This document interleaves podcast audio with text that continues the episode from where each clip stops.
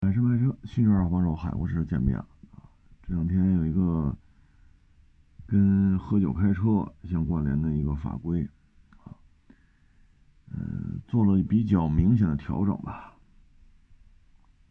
也就是说呢，像喝了之后啊，咱们现在不是二十到八十这个分儿就没了啊，驾照还得暂扣罚款，八十以上不得进去吗？啊，进去的时间是以月为单位，啊，这还是没有发生任何交通事故，警察在路上拦车检查，在这种情况下发生，啊，如果撞了人、撞了车了，出了事儿，那就不是以月为单位，啊。在这个调整之后呢，嗯，会有一些，嗯，哎，这事儿怎么说呢？喝了酒开车造成的恶性事故很多啊！现在呢，你说好，这个它限定的范围要很多。我觉得有一些是挺好的。你比如说，代驾把车开到小区了，但是呢，开到停车位上，这一段如果抓了，算不算？现在是可以考虑不追究刑事责任。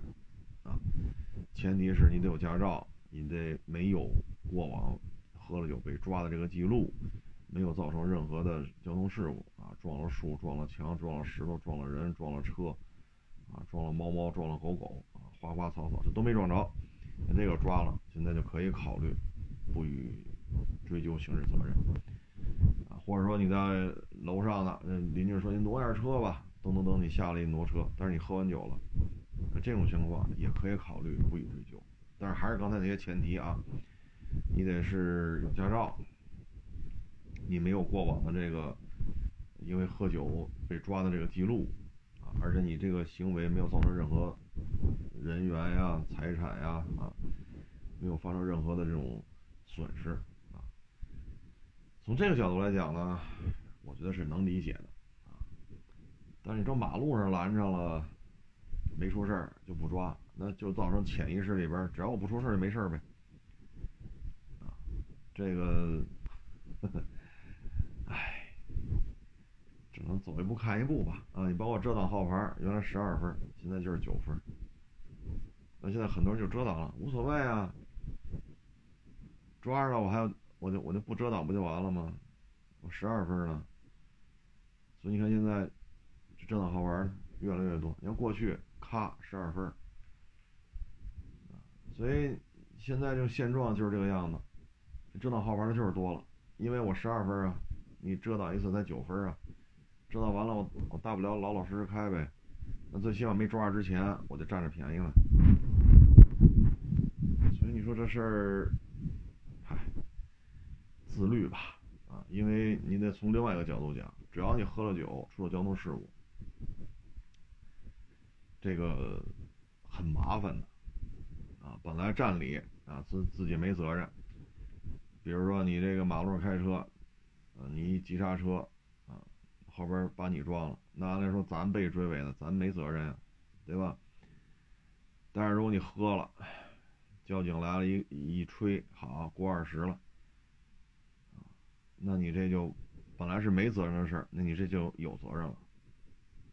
这些都得想清楚。再一个，真撞死人了，保险公司赔吗？像之前咱说过那案例，那女的啊，说是做生意啊，得陪客户喝酒，好喝吧，黑灯瞎火的喝完了开车，把一个过人行横道的，他闯了红灯，超了速，把走人行横道的一人一男的给撞死了。撞了之后，他冲到绿化带里，撞到树上了。你这样违章的，就是。超速、酒驾、闯红灯，人行横道上撞死一个正在人家绿人行横道是绿灯嘛，撞死一人，你这事儿就大了啊！那警察就来了，出人命了，好家伙，这来的不是一个警察了啊，这这来了好多警察，撞死人了呀！好，在警在那警车上，哎呦，抱着那警察那哭哦，他怎么就死了呀？我不是故意的呀，你得想想清楚。喝完酒出事不出事你的神经不一定能控制，而且一旦出了事儿，可能没有责任，可能五五开或者三七开，那这个一旦喝了酒，那可能您这事儿就大了！你看那女的，一抽，好是我忘了是是一百多还是二百多了，每每百毫克。那一百多、二百多就那就甭看了，你这肯定是醉酒驾车了，致人死亡，致一人死亡，然后再加上超速、喝酒、闯红灯儿，这一百多万掏吧。那保险公司不赔你怎么办？而且你这必须进监狱，因为你这么这么多违章叠加到一块儿，再背一条人命，这可不是说。交通队承认错误，态度好点就没事了，这得进去。这必须是有期徒刑，多长时间？多长时间？啊，这个可没改，所以有些时候你得想清楚，这些可没改。说像这女的，假如说咱也喝了啊，咱也这么着了，咱也超速、闯红灯、酒驾，撞死一人，这些惩罚条款没有做任何改变。但是有些时候，这思维吧，它是浅层次的。哎，酒驾不抓了，酒驾不入刑了，喝吧，好嘞，呱唧撞死一。后边这些处罚没做任何调整，一百多万赔偿金掏吧，进监狱进去吧。这可不存在说赔了钱就不罚了，没那个。你不赔钱，进去时间更长，而且依然提对你提起民事诉讼，啊，所以。现在有些人呢，就思维方式比较简单，我合适就行，别的爱谁谁。既然都说了，对吧？酒驾入刑，这个那个，网开一面。嗨，这里边谁合适啊？我觉得，可能就是律师最合适，因为他有了操作空间。啊他有了操作空间，他可以逐字逐句、逗号、顿号、句号。他一点一点跟你这掰扯，能不能让自己的代理人免受刑事处罚？他们是有最大的操作空间的，不能说最大吧，就是有了操作空间。啊，咱们国家现在很多事情，就是这些专家呀，我觉得，包括昨天咱说 HIV，为什么要让这样的 HIV 患者入境？为什么？对吧？包括那地里边为什么不让烧这些麦麦秸子？啊，老玉米砍完那老玉米杆为什么不让烧？烧完了，第一，地里这些虫卵、虫虫卵基本上就基本上就被烧死了，然后灰烬就在地里边你再一下雨也好，下雪也好，它一沤，跟这地一沤，相当于施了一次肥。专家就非说了污染环境不让烧，好病虫害一下上来了，影响第二年的收成。结果现在这专家发现了，是个日本间谍。所以我们有些时候这个啊，这些去开会的这些，哎，反正咱们也就说说而已啊，咱们这属于人微言轻。咱咱们也就是自己跟这自娱自乐自嗨啊，反正这个我是不太赞成的，啊，我是不太赞成的。至于说代驾到小区门口自己开到小区里边，或者喝完酒了下边说你车碍事下来挪一下，这个可以酌情考虑，我认为可以理解。毕竟小区内部嘛，比如小区地上停车位、小区地库停车位，这确实不是社会道路啊。如果没有造成人员财产的这种损失的情况下，可以考虑不予追究，因为代驾很多案子就是这么就是这么坑这个车主的，就是这么坑车主的，对吧？到你小区门口了，他就停在碍事的地儿，我我不管了，爱咋咋地。到小区门口了，投诉也不行，到小区门口了，好，到小区门口了，结账吧。好，你下来挪吧，你一挪，他同伙跟着呢，上去就撞你，撞了给钱。多少？三万、五万、一万，你不改，报警，警察一来，喝酒了，醉驾，行了，全责。出过这种案子，而且不是一起两起，是出了很多，所以现在这个我觉得是能理解的，特意注明了代驾开到小区门口，由这个事主开到停车位这一段，如果没发生人员财产的这些，是吧？那好，不算，可以不考虑追究。所以这是有针对性的，这一点我认为是 OK 的。但是现在就担心什么呀？很多人浅层思维，我合适就行。啊，但是他不愿意去思考。你像刚才说那女的，酒驾、超速、闯红灯，撞撞死一个人，这事儿就大了。这些惩罚可没做任何调整，一条人命一百多万，你还得进去，除非你积极理赔，赶紧的，保险公司赔不赔的，反正甭管怎么来，赶紧给人家死者家属一百多万，把钱给人家，然后赶紧写个谅解书，然后认罪认罚，不要再跟警察这骂大街呀、动手啊。天不服地不服，就别干这个了。认罪认罚，态度好，别折腾了。然后拿着谅解这个协议书，对吧？死者家属签了，然后上法院，老老实实的跟法院这也认罪啊，赔礼道歉，我不应该这么做啊。那行，那行，有可能是判一缓一啊，判二缓二啊，有可能是这样。但是这个这个事儿免不了，所以很多人不愿意思考那么多。他不愿意思考这么多，他就认为喝酒不罚了，他就这么认，喝酒不罚了，他就这么理解，你这事儿就麻烦了，因为一旦出了这种恶性交通事故，你说我后悔，时光倒流，对吧？你把这个时间往回倒一小时，他倒不回去了，啊，这世界上要有后悔药，那监狱就可以不开了，这世界上要后悔药，真的真的就。监狱就可以不开了，没有那么多人会进监狱了。他这不是没有后悔药吗？对吧？时间也不能倒流啊，啊，所以这个我觉得，哎，这这这东西反正就是这么一现状吧。啊，各位自己也得悠着点啊，身边要有好喝，喝完又开，你可小心。如果他喝了酒，开了车。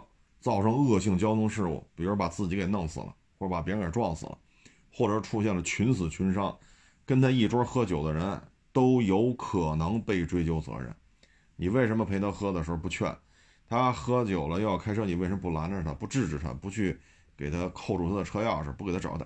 这些事儿全来了，全找你了啊！所以你喝酒说这桌上有一个非要开车走，你你很有可能也会吃官司。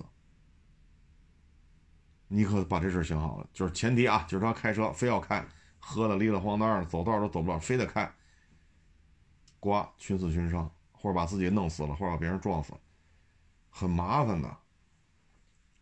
包括之前咱们说那个北京东东边吧，啊，那个小姑娘，就是一群人，就好几个小伙子嘛，骑摩托，一人一辆，小姑娘新鲜，非要坐后座上，然后旁边一个人好心给了她一头盔。小姑娘把头盔戴上，骑出去几十米，也不知道什么原因，这摩托车摔了，周围也没有人，也没有车，也没下雪，也没下雨，也不知道怎么呱唧就摔了。这一摔，小姑娘摔地下了，死了。调查原因是什么呢？头盔大，脑袋小，头盔甩出去了，颅内造成损伤，ICU 挺了几天，小姑娘没了。那就接受调查吧。骑摩托那小伙子肯定是有责任的，坐在你后座上摔死了。骑摩托这个别废话，你这肯定有责任。然后追究谁的责任？递头盔那个，你跟这小女孩认识不认识？是他跟你要头盔，还是你主动给的他？这个头盔大，他脑袋小，你是否告知了？你是否考虑这个风险？由于你递给他的头盔，他戴上摔的一瞬间，头盔甩出来，颅内受到严重损伤，ICU 挺了几天，死了。你就等着吧，一趟一趟找你，死了人死了人了呀，事故科找你就得去啊，让你去现场指认，你得去啊。你在哪给他头盔？你站哪儿？你当时坐在车上还是站在车边上？还是谁都是谁证明？来现场指认了，你哪只手给他头盔？那头盔当时搁在哪儿了？你怎从哪儿拿过来？哪只手递给他的？一趟一趟找你来，找你来你就得去，牵扯人命案了，找你调查，你能说我不管？你别找我。你说这好使吗？你把警察轰出去，轰出去这事就了了。这是人命案，必须得做这做做充足的调查，不是一遍说完就完了的事儿。上法院了，死者家属肯定得上法院呀。上法院怎么办呢？传你，你不去，死一人，你就等着吧，就这一趟一趟找你聊吧。你说执法记录仪拍下来，我说过一遍了，我也签字，不行，还得再来。你是没有任何办法，就得陪着，一直到这案子宣判。宣判，你还得说原告、被告不要再上诉，再上诉好二审，你还得去。为什么？这头盔是你给的，那小姑娘死了。如果原告、被告一要上诉，在二审，好，你还得去。法院还得找你，怎么回事啊？这个那，这什么情况？再说一遍吧。所以就这种事情，咱得做好思想准备。就是这一桌喝是吧？甭管喝白的、喝啤的，还是喝什么洋酒啊、威士忌、沃特嘎什么玩意儿，乱七八糟的喝吧。这这有一开车的，你劝没劝？你知道不知道他开车？你是否有明显的这种？比如说，我给你叫一代驾吧，你别开了。啊，我没喝，我我开车送你有没有这种行为？是否制止了这个那那这？因为人死了，你就接受调查吧。所以以后出去聚餐，这个你各位得留点神，因为有些人思维是偏浅层的，他就认为不管了，他的理解就是喝酒不管了，他就这么理解。你有招吗？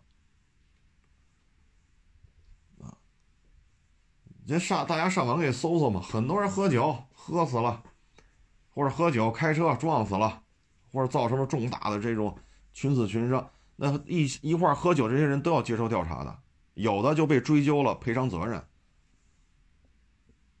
这种事儿很多啊，不是我在这瞎编的，你 你上网搜搜去，这种喝酒之后这个赔偿责任这很多很多啊，所以大家以后。饭桌上，如果这样的人，你得想想怎么能够让自己避免由于人死了被追究赔偿责任，怎么能避免这个？哎，这没招儿这就好比说那个借人车是吧？人买个那是一叉六吧，然后就人跟他借那宝马叉六，哎呦，这是一几年的事儿了吧？好些年前了，然后就开吧，结果呢，开喝多了，好呱唧，这车出事了，死了四个，车上人死了四个，四条人命，全他妈死了，那只能找车主来了。你说你这咋整？啊，你说咋整？你要四条人命的话。四五百万的赔偿金啊，然后如果你造成什么车辆啊、什么护栏啊、灯杆啊、电线杆子，如果这再弄坏了，也得找你啊。后来那案子之后，国家好像出了一个条例，就是善意借出自己的这个交通工具啊，当时如果对方是正常情况下的，那这种借完之后非得喝、非得超速，那可以酌情的啊，就是。不再追究车主的责任，啊，后来因为那个之后就出了这种条款嘛，啊，所以大家以后这马上年底了嘛，元旦、春节、元宵节是吧？这一段肯定就是吃吃喝喝嘛，都能理解啊。单位的、同学的、亲戚的，是吧？这个客户的啊，这个总得聚个餐嘛，吃吃喝喝，这是咱都能理解。那这个时候一定要注意，饭桌上要有这个 莽撞人，那您可得躲远点啊！那咱就不扯这个了啊。最近呢，这个大车呀，行情极其不稳定，包括你看最近不收了好多嘛，啊，嗯，基本上都是六缸的啊，六缸的为主。说白了就是巨幅的波动，很多大车行就是你们所看到网上那些特火的啊，已经不拿钱收车了，所以哭嚓哭嚓哭嚓嚓，他要想卖这车变现，那都跑我这儿来了。那为什么他不收了？就这一年下来，虽然流量做得很好，对吧？一开 APP 就是他，一打开这手机就是他，流量人确实花了钱了。但是你收这么多，你现在整个这个亏损额怎么办？啊，你这摆的是吧？满坑满谷，你这亏的就没法看了。你像我们同行，好家伙，二百大收一个准新 G 六三，费了牛劲才把车卖出去，挣多少钱？不到一万。二百大收一个准新 G 六三，车一点毛没有，挣几千块钱，不到一万。就这还是，哎呦，感恩戴德的。为什么呀？再拖一礼拜，那就是赔几万的问题。所以现在很多大车，你看板的挺多，满坑满谷。我就这么跟你说吧，这车如果十一假期你去，它还在；现在这车还在，没有利润了，没有利润了。不是说房租得多高，不，不是房租那点事儿，因为行情波动太大。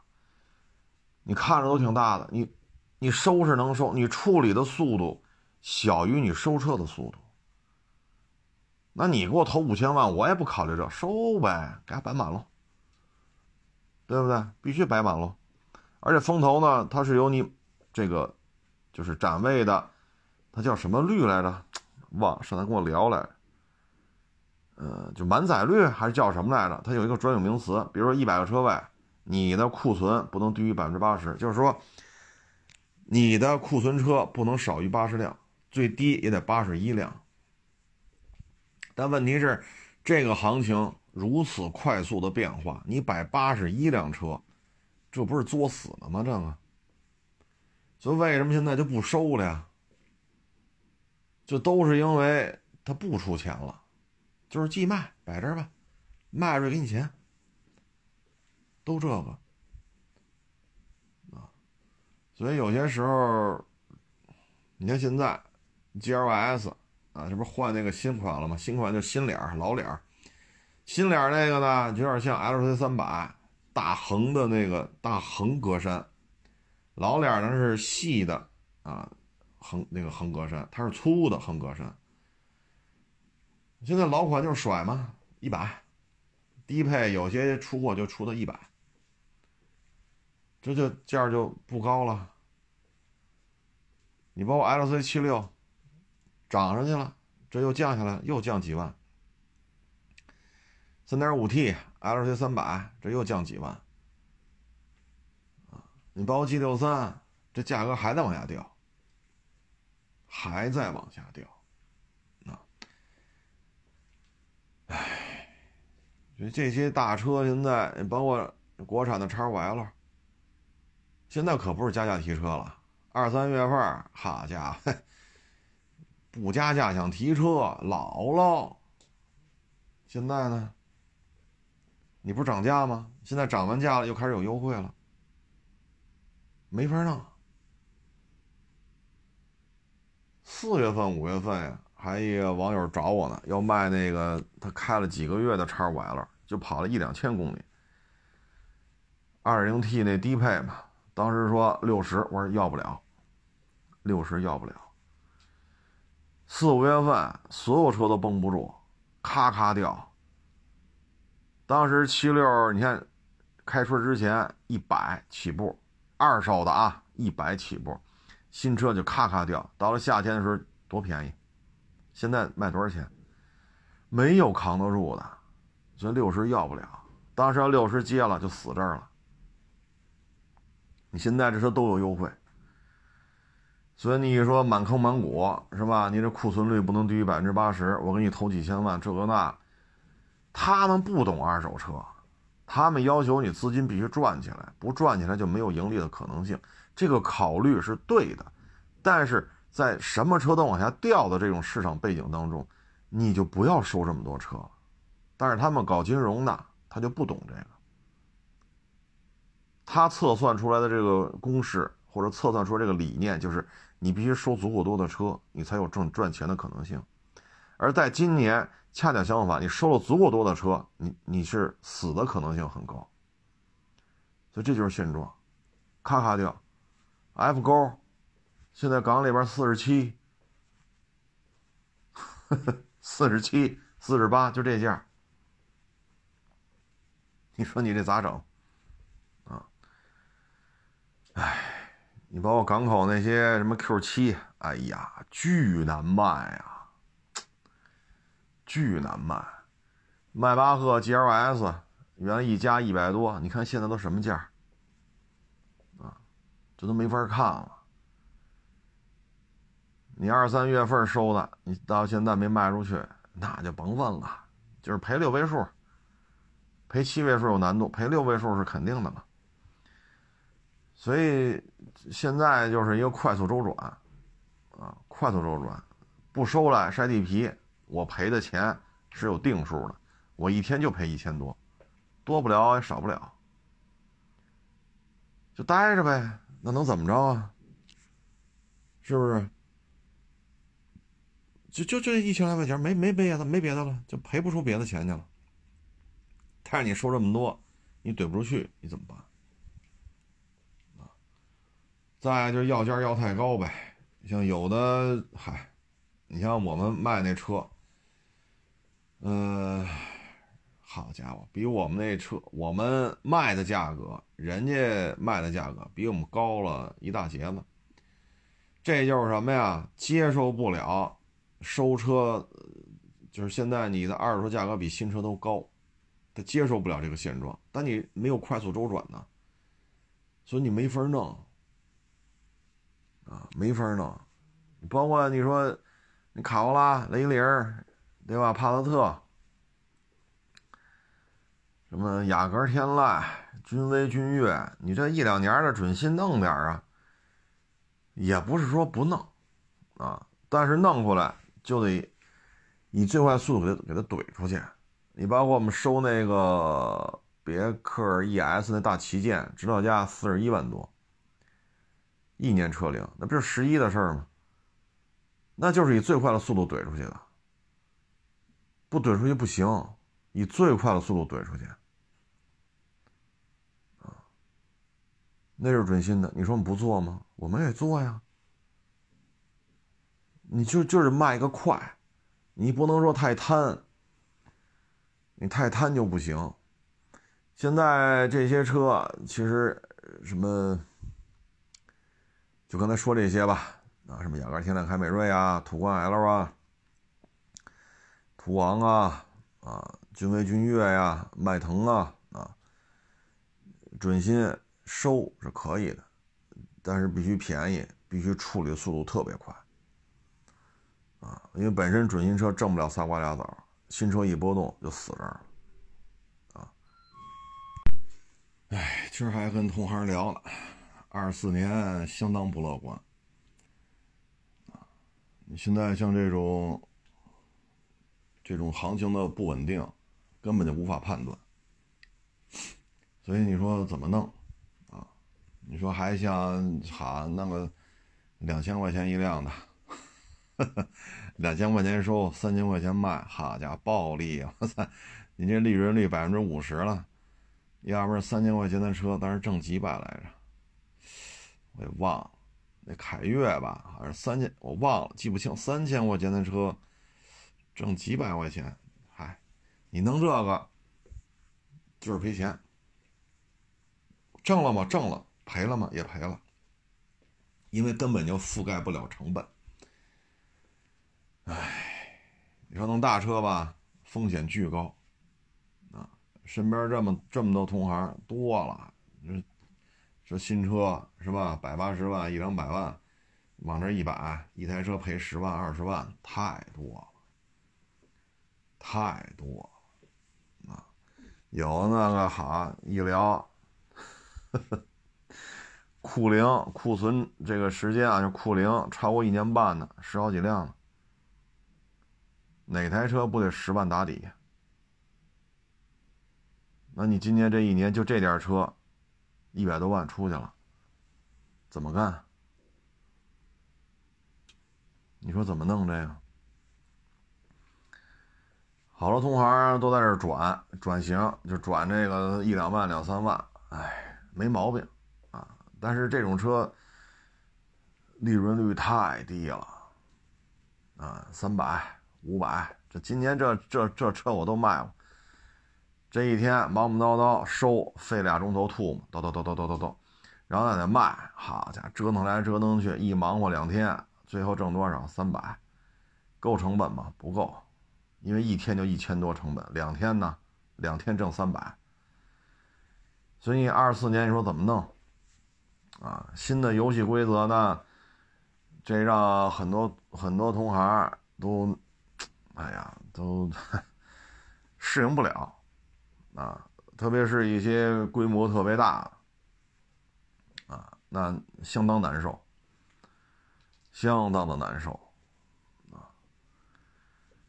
哎，把我们去。其他城市啊，收车呀，什么这那过户，那当地同行对这个没有任何概念。我说北京二手车圈已经这个德行了，您这还一点概念没有，还想怎么干怎么干呢？我操！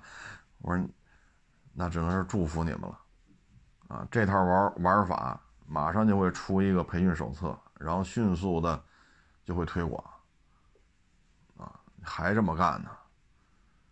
啊这这二四年相当不乐观啊！这不是还有同行还说呢，明年肯定好，还要大大量的收车。哎呦我去！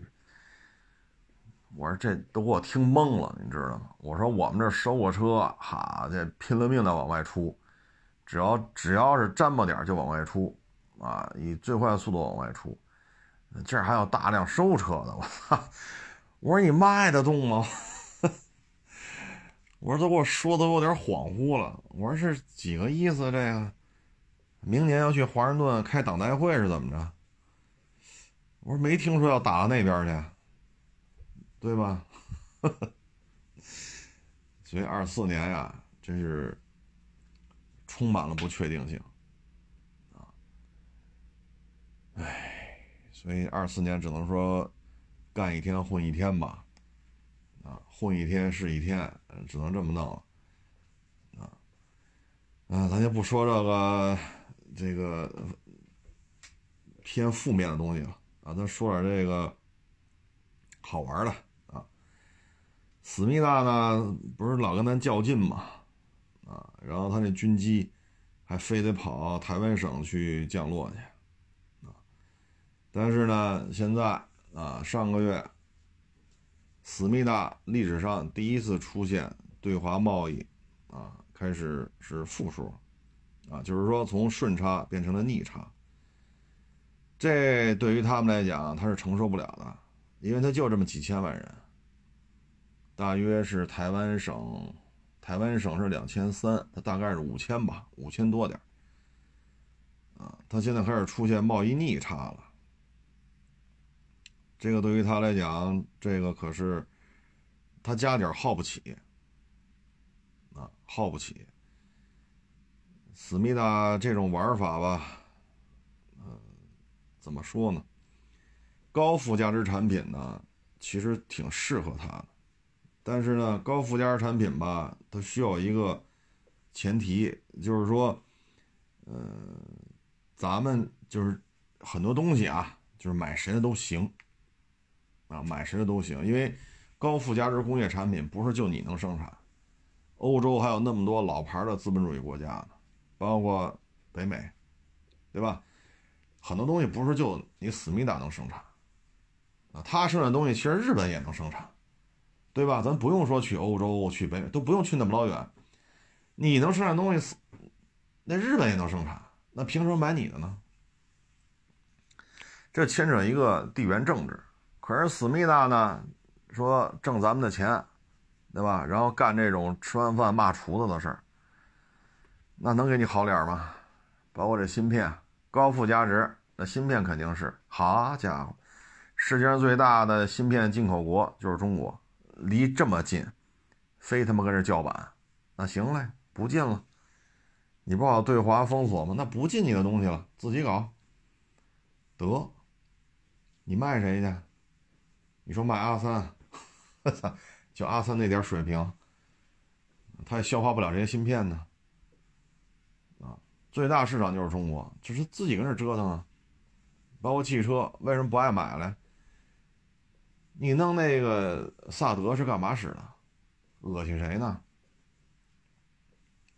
好说歹说，但是没办法，现在是极端亲美、贵美、甜美，那就没有好脸子给他看。你包括这个柴油车这尿素，我不给你了。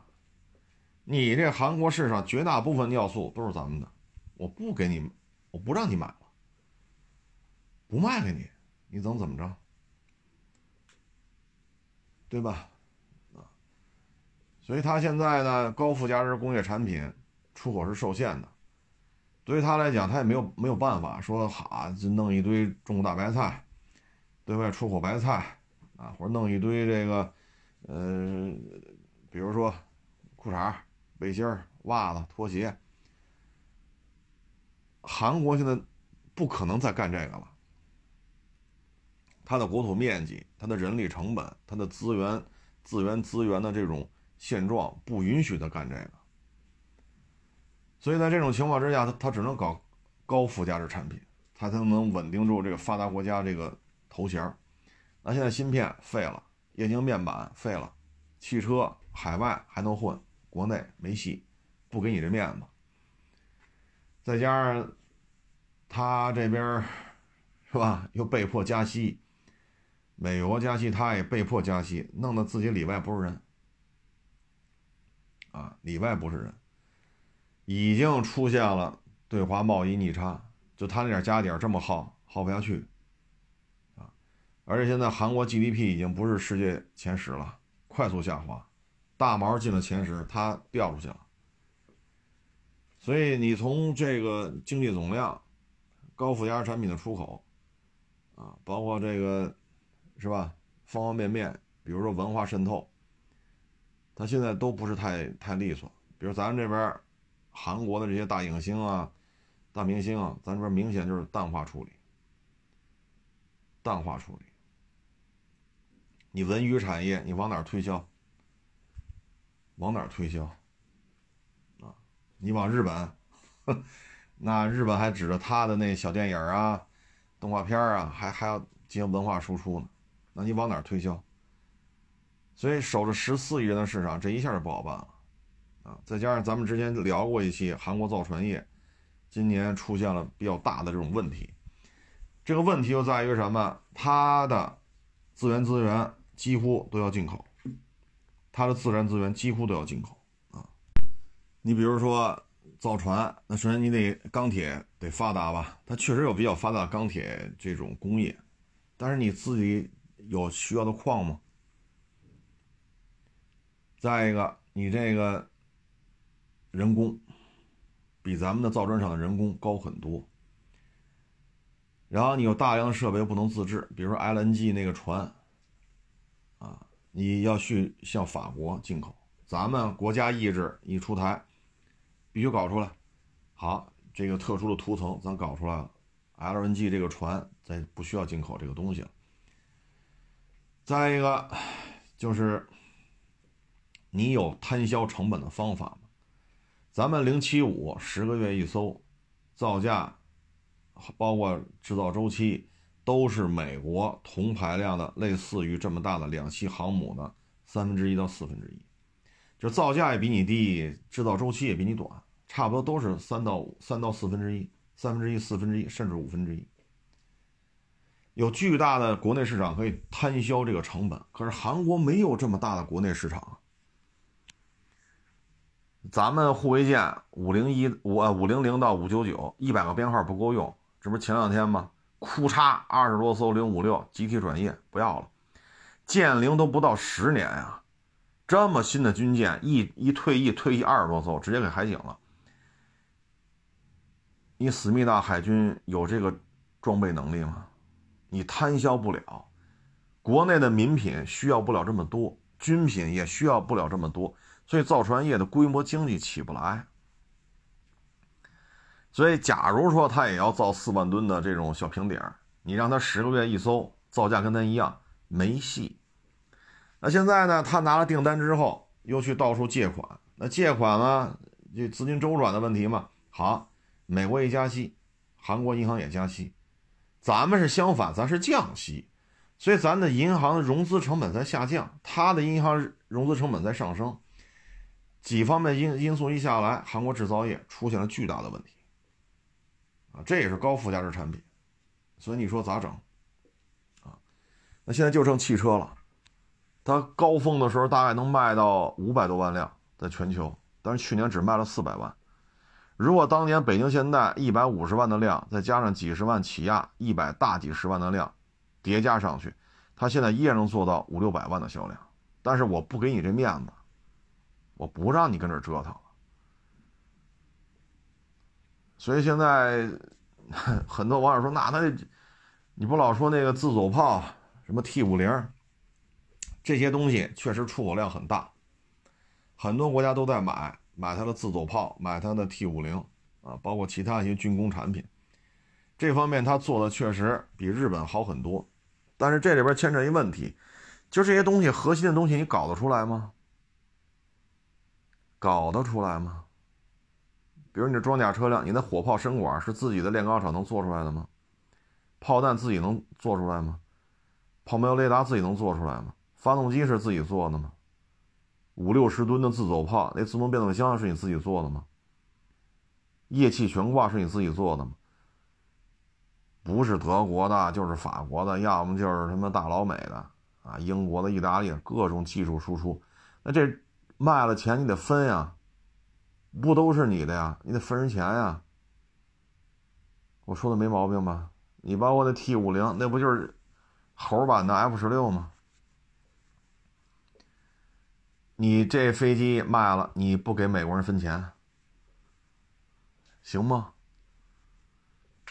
啊，所以他这些军工出口确实做的挺大，但最终揣自己兜里钱还有多少？您说是不是这意思？你说咱歼十 C，咱就出口了这么一批三十多架，巴铁那边反馈也挺好，但歼十 C 是全部自制啊，我挣的所有钱都是成飞的，对吗？就是成飞出口的成飞自己自己算钱就完了，他需要给美国人分点吗？需要给德国人分点吗？给英国人、意大利人、法国人需要给他们分钱吗？不需要，这卖这几十架歼十，那就是成飞人自己的。就这么点事儿，啊，所以呢，军工企业呢确实做的比较火，但是呢，这里边就有两个问题：第一，你拿不到多少钱。大家可以仔细研究一下它的坦克、它的自走炮、它的 T 五零，核心部分都是都是外购的，这是第一点，分不到多少钱。第二，由于旁边是吧，有最倔强八零后。啊，那边跟日本有血海深仇，这边又有中俄，最近老拿话点咱们，那意思要灭了咱们。我都纳了闷了，这个这个世界上有谁具备同时灭了中俄的能力啊？大老美都没这两下子，他有，那就是吃泡菜吃多了。所以他现在这个难受的劲儿，就是高附加值产品越来越难受。比如说液晶面板，他干不过咱们；家电干不过咱们；芯片现在也废了。那华为这边搞出来，他那就废了，以至于出现了贸易逆差。他有军工企业做成这样，将来有可能会，既然过不下去就开打吧，将来有这种可能性。就军工企业将来就是两种可能性：第一，挣的钱很多，揣自己兜里的很少；第二，开干，急了眼了，打仗是他唯一解决方案。那这时候就很麻烦。还一个呢，由于现在。这个就刚才说了，韩国的自然资源就在这摆着。这两天呢，你看，飞思密达的机票就几三三四百块钱，四五百块钱一张，很多人大包小包的往那边运粮食。原来我说过，还有网友说我胡说八道。原来我就说过，几年前就有思密达的人坐航班，成麻袋成麻袋的往思密达运芝麻、芝麻烧饼，就那东西芝麻。芝麻烧嘛，就那上面粘那东西。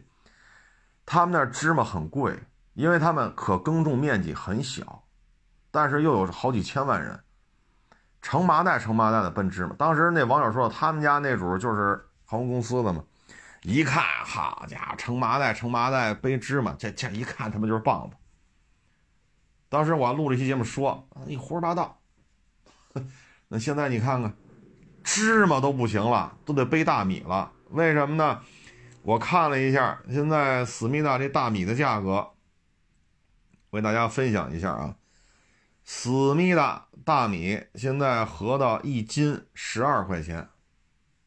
好一点的三十多块钱一斤啊，不是一公斤。你说你挣得多，对吧？韩国这个，比如说造船厂，说一个工人一个月三万人民币，三万人民币大米，如果说十五块钱一斤，你的消费水平高吗？那就那就合着三万五，就说三千五，然后买大米一块五，就这意思呗。但问题是，他连泡菜都要进口。什么都不便宜，再加上房价，对吧？你这现在，所以对于他来讲，压力山大，啊，压力山大。保不齐在极度亲美的这种、这种、这种领导人的安排之下，一旦说经济上实在扯不开了，那就开干。现在已经有这种舆论了，啊，要要要修理中俄，就他们的。军事层面的高官说的，你说这个这就是一种倾向的问题，啊，他这是作的。其实你搞好关系，你就跟对吧友好邻邦啊，跟中国搞好关系。他现在整是就跟那个欧盟那女主席似的，全家九口八个美国人，就这个女主席还生在美国长在美国，然后回来欧盟当主席了。你说干这事儿？不都是卖国不是他不叫卖国，就是卖卖欧盟求荣吗？就是美国人一手扶持上去的欧盟这女的这个这个主席。那现在思思密达也是这样啊。前几个月不说了吗？这个抗日，他们也有大量抗日的片子。谁在说抗日就要办谁。为什么呀？要跟美国要跟日本搞好关系。已经不考虑什么其他的了，你看咱们这儿说中日关系，这个正冷经热，就经济关系比较热，政治关系没有那么热，对吧？哪怕是双方领导人互相访问，咱们这边电视台你该放放，是吧？什么敌后武工队呀，啊，什么这个大刀记呀，什么太行抗日大队呀，该放还是放，对吧？不耽误咱看这些片子，你该拍还是拍。但是他那儿这都受到制止了，就就现在这位大当家的啊，连这他都要制止，所以你看这个，哎，所以这我觉得思密达的未来我真是看低一线呀，真是看低一线。他现在高附加值东西不多了，真的不多了，军工企业又分不了俩钱儿，你能干点啥？动画片你干不过小日本卖光盘，你这不如小日本你还能干啥？啊！哎呀，将来一旦是收复了台湾省，第一岛链就算被打烂，被打烂了，马六甲咱那边再再再填几个岛，对吧？咱弄它一二十个岛，全能起降飞机，那等于那边也控制住。台湾海峡，台湾的东边，咱也能控制。就台湾省收回来的话，那你说你思密达和脚盆机，你的海上交通命脉怎么办？所以我觉得思密达现在如果大米卖到这个价格，这确实是够劲儿。啊，就是说你一月挣两三万，但是大米要十好几块、二十几块一斤，这确实也够劲儿。就就包括昨天说那个。丹麦公公婆婆来东北，就那个，你看我说超市里边，一颗白菜，一颗啊，一颗白菜二十五，一颗芹菜十几来着，十八九吧，就当地货币。那个这不是儿媳妇吗？相当于嫁了嫁到丹麦去了。你看他这个，他把自己亲妈从大连飞到了丹麦，北京首都机场转机。他这亲妈一到超市，哎呀，看完之后。就看着闺女，眼泪都快下来了。说：“闺女啊，这些年你怎么不跟我说呀？这物价也太高了呀！那当妈的当时眼泪就在眼就在眼眶里转嘛。那自己闺女这这这挣这点钱，这这怎么吃啊？这个饭太贵了，一加油十二块九毛九，这还降了两块钱，原来十四块九毛九。而且呢，就五千多万人，就这么一个国家，你这个，唉，反正我觉得。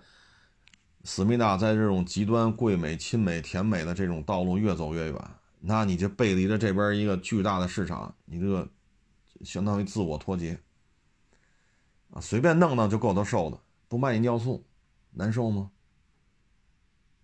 我前两天看一个博主在那边说，那个商场那个客梯就斜斜着那种客梯，那地铁里不都是吗？斜着那客梯坏了，为什么不修啊？韩国人工成本太高。不，没有这种工厂了，那得去中国买这个电梯零配件。种种原因买不来了，那这电梯就当楼梯使吧。所以这种小国，你挨着又这么近，那你这又这么较劲啊？你包括之前那冬奥会啊，我身边好多同学呀，什么这个那，你去那儿就算帮忙去吧，支援。你看他妈这帮运动员，嗨，只不过不能在这说，所以招人烦。哈，现在就是经济寒冬，就看谁能扛得住，谁能熬得住。像思密达这属于熬不住了。二四年思密达造船业会更痛苦，啊，更痛苦。还有一个呢，就是咱们这汽车出口，包括烧油的，还有新能源，就以现在国内这现状，咱们出口之后。思密达车未必有什么优势，未必有什么优势，啊！你包括北京现在出这小 SUV，你跟 CS 七五、跟哈弗 H 六相比，有什么绝对的优势吗？包括有些车他们是空白啊，你像这大皮卡，那长城，各种皮卡，风骏六、山海炮、商用炮、越野炮、城市炮。对吧？山海炮那六缸的也要出高性能版本，就这一坨子皮卡就够思密达喝一壶的。他这方面也玩不转。他有皮卡，咱不否认，所以真的是撒出去卖，他未必是对手啊。我说这些车大家今天都接触接触过，途胜、i 叉三五大家都接触过吧？哈弗 H 六和四 S 七五也都接触过吧？这个。四 S 七五和哈弗 H 六比这个韩国这小 SUV 差多少？差多少？啊！所以就慢慢来吧。像这种较劲的，那就没有什么好果子吃，对吧？没有什么好果子吃。你像老挝，这关系还不错，你修铁路，对吧？包括进口，他那边是几万头牛是什么来着？进口大牲口没问题，你的矿咱我们买了。这事儿不就解决了吗？要不人家总理坐在火车上直哭呢。你关系好，你别跟这儿他妈吃完饭骂厨子。那有些事儿他就好办啊，他他有些事儿他就好办。所以这思密达，我觉得在这场经济衰退当中，熬不住的可能就是他啊。这是因为离咱比较近，他的经济腾飞，你说能能跟咱们这个十四亿人的市场没关系吗？但是现在你较这个劲，那就怪咱，那就怪咱不客气，那不合适吧？啊，哎，至于说这场经济寒冬还会延续多长时间，这也说不清楚。啊，这可说不清楚。这两天网上不还一个一个事儿吗？说咱们的高新系列跟大老美的这个电子战飞机啊，在台湾海峡那边进行。亲切友好的交流，弄得气象局的雷达都是乱码，啊，这个，这说白了就是互相掰手腕，啊，电子战对电子战，啊，弄得那一片那气象雷达都是乱码，啊，所以斗争无时无刻都存在，啊，包括这两天阿三说了，他那个他的神盾舰啊，也要去菲律宾。啊，要跟菲律宾一起巡航。哎呦我去，就您那个神盾舰，对空雷达开，对海雷达不能开；对海雷达开，对空雷达不能开，都开就全乱了，因为不兼容。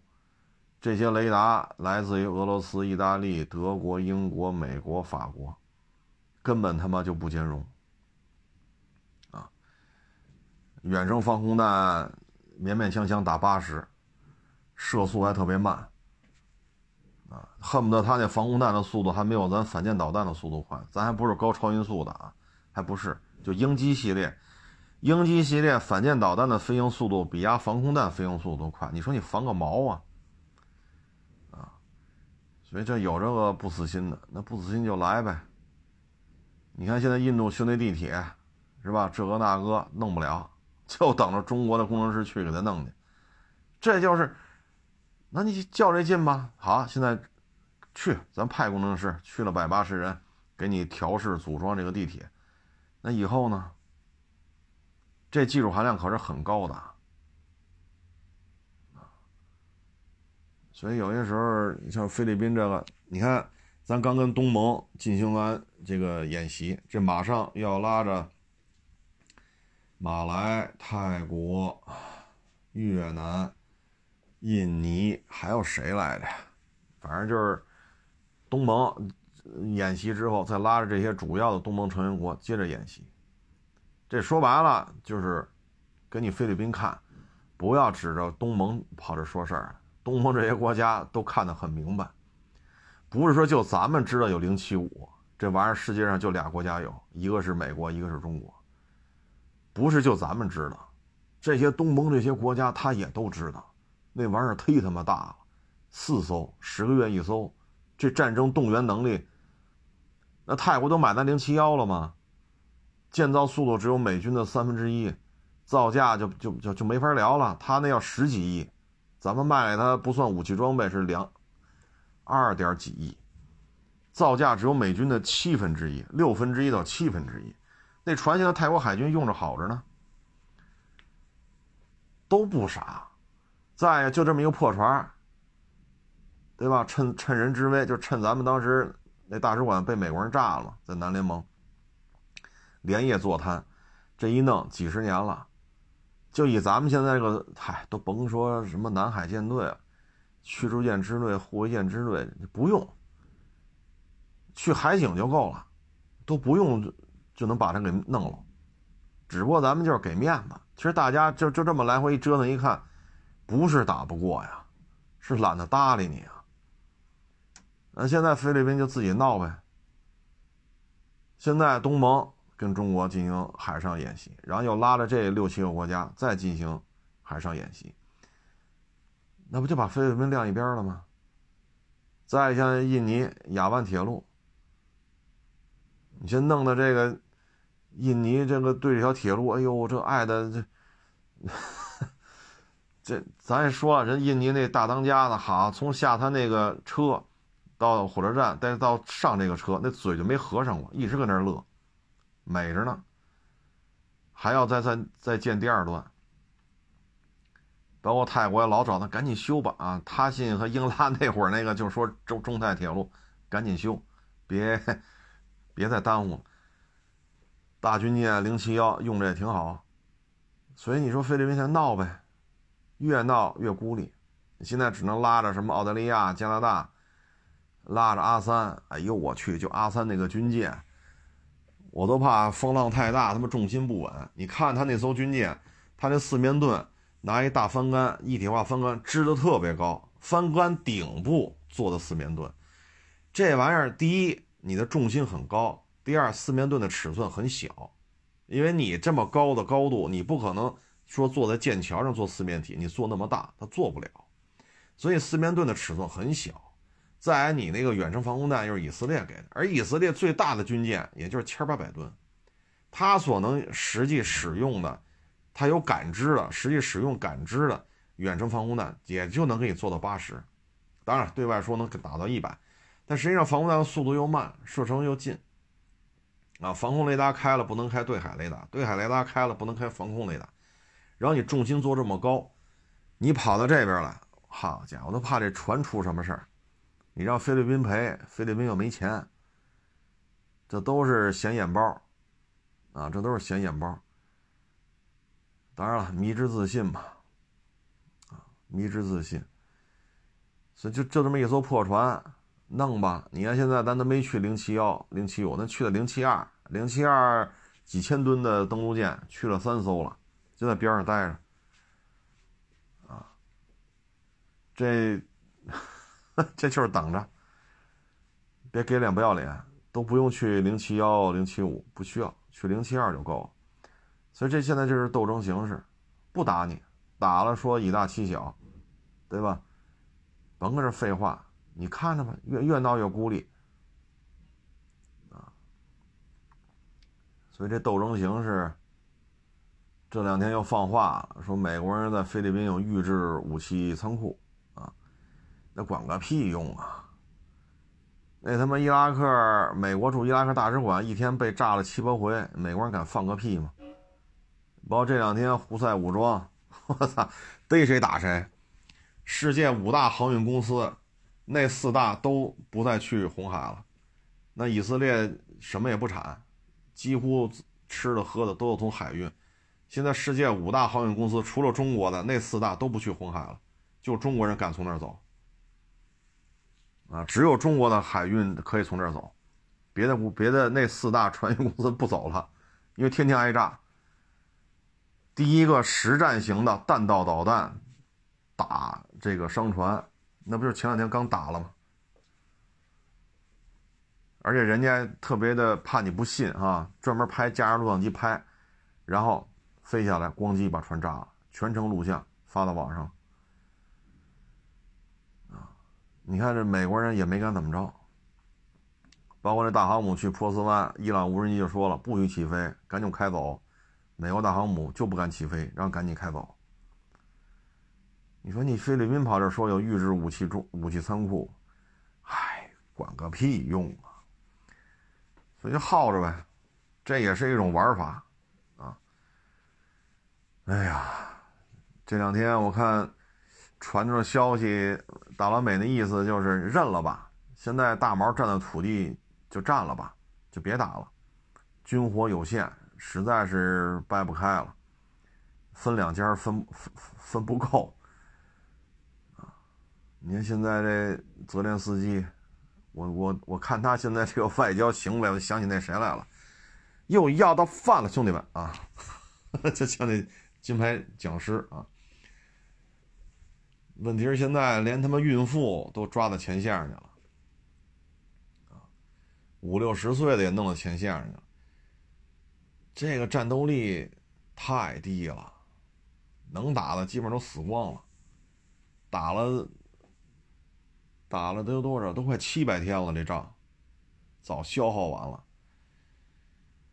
哎呀，包括这以色列也是，你看这两天这个以色列部队这个。纪律性啊，真是够可以的。上人家阿拉伯人那屋里边抢去，抢这个抢那个，要不然把自己三个就是哈马斯不是放了三个人质吗？好家伙，不分青红皂白，把哈马斯放这个举着白旗啊，举着白旗过来了，好家伙，全给打死了。其中也没打死，还不还不甘心，再补一回，又给打死了。然后把那个记者。是 CNN 还是哪儿的？几个当兵的上去把人摁地下打，打他妈好几分钟。你看这些视频一出来，我勒个去！这个部队的这个纪律性啊，真是够可以的。作战的基本的单兵战术能力太弱了啊！然后军纪表现也比较差啊，可以说是抢、杀、烧。你说打着白旗儿，啊，就剩裤衩背心了，肯定没带武器。哈马斯说释放人质，这边一顿狂狂搂，这仨人质哪个也没活着走过来，全他妈死了。就这个军事作战素养啊，真是够瞧的啊！包括昨天那个一串重型坦重型那个装甲出租车，加几台梅卡瓦。中间居然有一台敞篷的，就类似于牧马人那么大的车吧，敞篷的小吉普，在这种交火地区敢做一敞篷小吉普，这不就是作死吗？果不其然，一发 RPG，一发 RPG，全他妈死了。就在这种交火地区，为什么要做一敞篷的小吉普？这都是怎么想的呀？这都，对吧？按以色列自己报道啊，现在残疾的以色列军人就超过两千人了。就这俩月仗打下来，你死亡的得多少？你要两千人残疾的加上死亡的加上受伤的，那你的战损率一个整编旅应该是，啊，不低于一个整编旅。这怎么还这样呢？战争地区作为敞篷小吉普，前面麦麦卡瓦重型装甲出租车，后边麦卡瓦重型装甲出租车，中间来两辆敞篷小吉普。那人家又不傻，人家又不瞎，人肯定打这敞篷小吉普啊，一发入魂。所以这个单兵作战素质啊，这就这这就得想咱们，你看当年抗美援朝啊，咱们当时打出了一些堪称就开了挂的这种地面作战的这种战力啊。包括咱们当时六二年打阿三，三个人俘虏对方是多少？一个连，这都是难。现在跟谁说谁都不信，他当时就这么打出来的。所以咱们的单兵作战素养确实在这摆着呢。你再看这个，都是匪夷所思啊！真是匪夷所思啊！哎，打吧。两边消耗，啊，两边消耗，嗯，这个降息加息，油价是涨是跌，这都是有关系的，啊，这都是有关系的，啊，他现在美国人希望油价的走势跟阿盟就阿拉伯这边和大毛这想法是不一样的，啊，是不一样。所以你发现这边拼命要求增产，那边拼命的减产，这其实是经济战啊！这直接决定了转过年来大老美还是不是加息，还会不会继续加息啊？比较复杂啊，比较复杂。所以这种错综复杂的关系，尤其是汇率这事儿，一几年的时候在港口就看嘛，好拉那中东版霸道，那船刚到马六甲海峡。一台车赔两万多，汇率变了，这里边的复杂性啊，嗨，所以就是说千辛万苦是吧？卖了房，把钱取出来折成 dollar 啊，用一些不太光大、光明正大的手段弄到那边去，存到那边。本身当时咱们这边二点三、二点四，就存三年期、五年期，二点三、二点四吧。那边还没到五点五呢，那边就是五个点，你就能挣二点六到二点七这利息差，然后呢，你非法途径弄出去，这还有损耗，所以二点七八的这个利息差，其实你也不能都拿到。然后现在汇率又变了，那你那个你说，假如说你七万三换了一万刀，你就多挣这百分之二点六，刨去你的这种。是吧？各种灰色渠道弄着，这是有损耗的，可能到你手里就一个多挣了一个多点，百分之一点几。但是如果说是七万三换了一万美刀，那现在如果是七万一呢？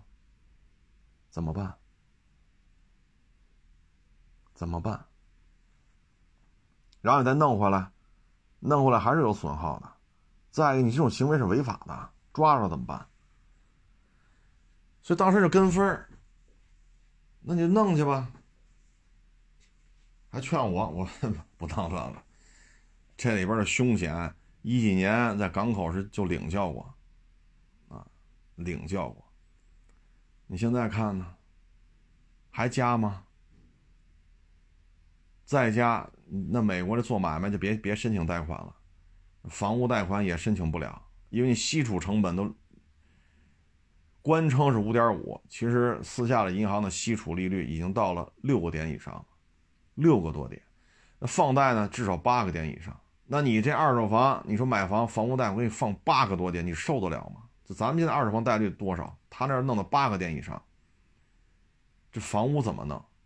包括买车似的，这个贴息得贴多少？说无息贷款贴不起了都。卖一台车能挣到百分之八以上吗？你卖一台车都挣不到百分之八以上，贴息给你贴八个多点，那主机厂干吗？这些都是事儿啊，啊，所以再往上加，那这些问题怎么办？你现在又想收割，这不是最近又捧那谁呢吗？又捧阿三，一年多以前不是捧越南吗？楼市涨，股市涨，好家伙，越南取代中国，哎呦我去！这国内呼应配合，带着炒房团去越南炒房的这个那，现在呢给你拔高了，美边美美元这边一加息，库嚓一撤，全他妈抬了轿子了。现在又捧阿三呢，又阿三又不知道怎么怎么回事又迷之自信。所以二四年，就阿蒙和大毛这油价和美国人油价双方是互相较着劲的，啊，看吧。二四年扑朔迷离啊！我的建议就是不投资不创业，有班上就上班去。降薪只要还能发钱啊，别打白条，只要能发钱，咱就上班，这就是好单位。真的，这就是好单位，咱也别 有什么什么宏图之志啊！你小家巧岂能理解我这个大雁的这个雄心壮志？那理解不了，有饭吃就行。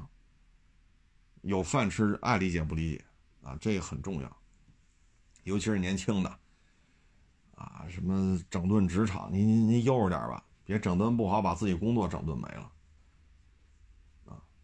所以二四年的扑朔迷离依然是看不明白啊，能看得明白呢，就是较劲的都没有什么好下场啊，愿意一起谈谈合作的，还能一起挣挣钱，这就是现在看的这个大的形势。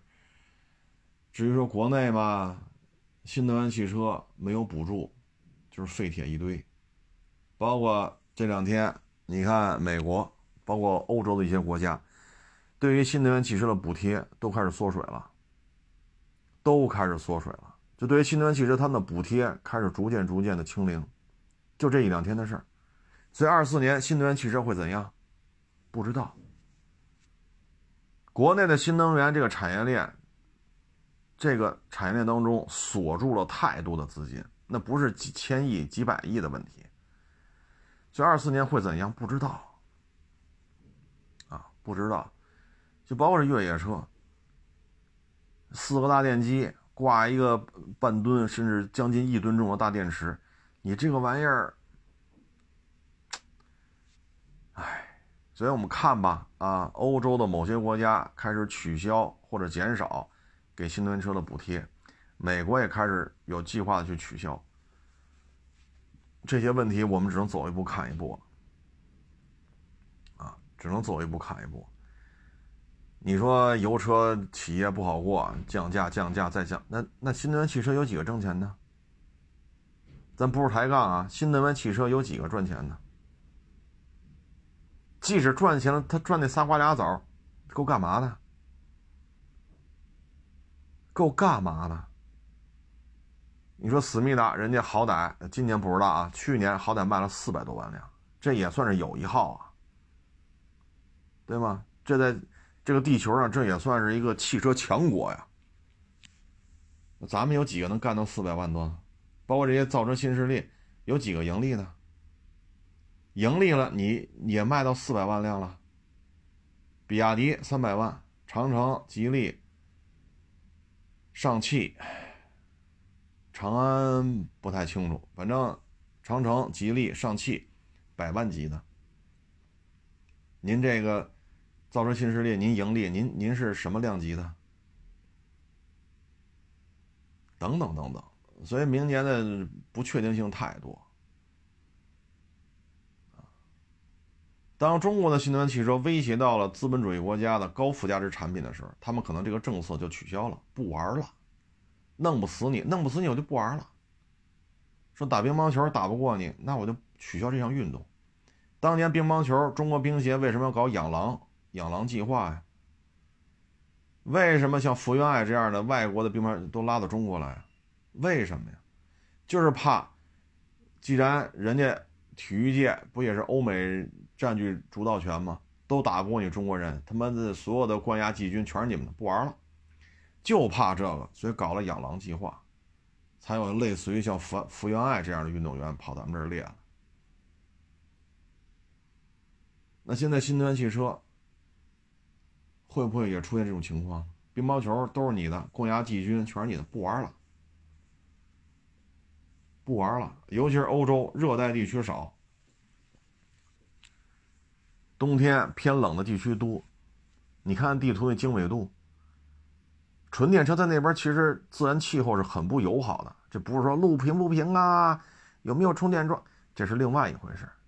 气候很不友好，就好比你去黑河卖电动汽车的，你去那开家店，你试试，你去试试。漠河开家店卖纯电汽车，你试试什么效果？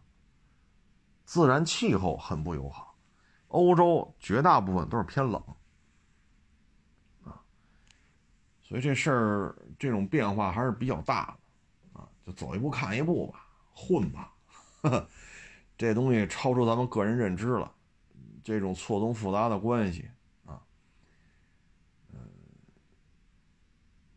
反正现在就是深挖洞，广积粮。